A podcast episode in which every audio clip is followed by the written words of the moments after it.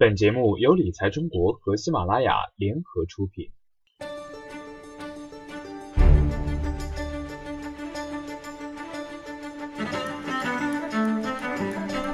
Hello，听众朋友们，大家好，我是你们的老朋友晨曦。在上一期的节目当中呢，咱们讲了关于买不到房的六种人。那么今天咱们就接着来讲一下政府关于房地产和楼市的十年调控及市场的反应。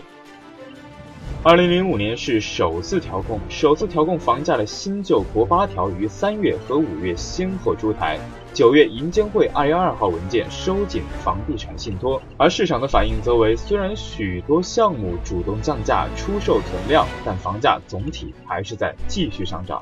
紧接着，零六年国六条出台，重点发展中低价位中小套型普通商品住房、经济适用住房和廉租住房。同一天，国十五条出台，规定九十平米以下住房需占项目总面积七成以上，也就是七十比九实政策。而带来的后果是，房价继续上涨，涨幅却相对平稳，中小户型房增加。紧接着，零七年九月。关于加强商业性房地产信贷管理的通知正式出台，这亦是后来被频繁提起的“九二七”房贷新政。市场的反应为，当年楼市价格暴涨，地王频现。政策出台后，零八年全年房价明显下跌，成交量也明显萎缩。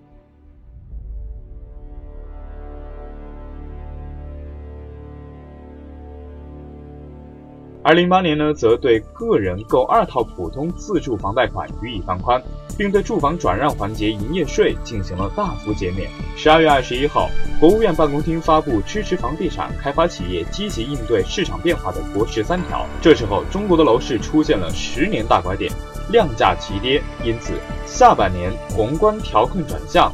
管理层启动大规模刺激楼市消费政策，其他金融政策全线松绑。二零零九年楼市复苏后继续大涨。零九年十月二十四号，完善促进房地产市场健康发展的政策措施出台，个人住房转让营业税征免实现由两年恢复到五年，这导致了二手房成交量下降。一零年春节后，市场逐渐恢复。而在一零年的一月十号，国务院出台国十一条。要求二套房贷款首付不得低于百分之四十。四月十五号，国务院要求对贷款购买第二套住房的家庭，贷款首付款不得低于百分之五十，贷款利率不得低于基准利率的一点一倍。四月十七号，新国十条出台，商品住房价格过高、上涨过快、供应过紧的地区，商业银行可根据风险情况暂停发放购买第三套及以上住房贷款。各地的限购政策纷纷出台，上海和重庆试点房地产税，这被称为史上最严的房地产调控政策。但高价地王继续产生，三月后房价飙升。二零一一年。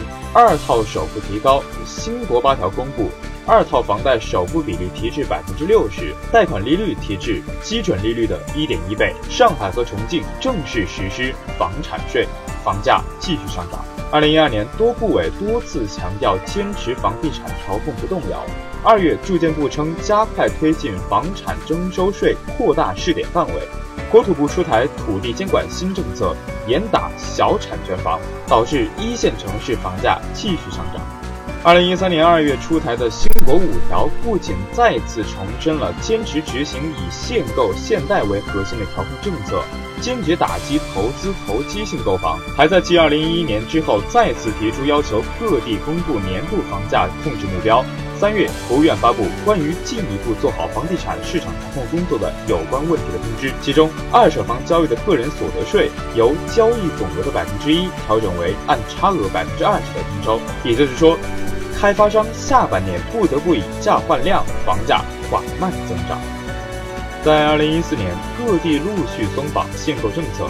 九月三十号，央行出台房贷新政。对拥有一套住房并已结清相应购房贷款的家庭，贷款购买第二套住房时，可按照首套房贷政策执行。相对于此前信贷套数认定政策，本次政策对首套、二套、多套在认定上都有放松。新政出台后，全国各地楼市皆迎来成交高峰，房价缓涨。而离我们最近的二零一五年三月，央行、住建部、银监会联合发文。全国二套房首付降至四成。财政部通知，将个人出售普通住宅营业税免征的购买年限由五年下调至两年。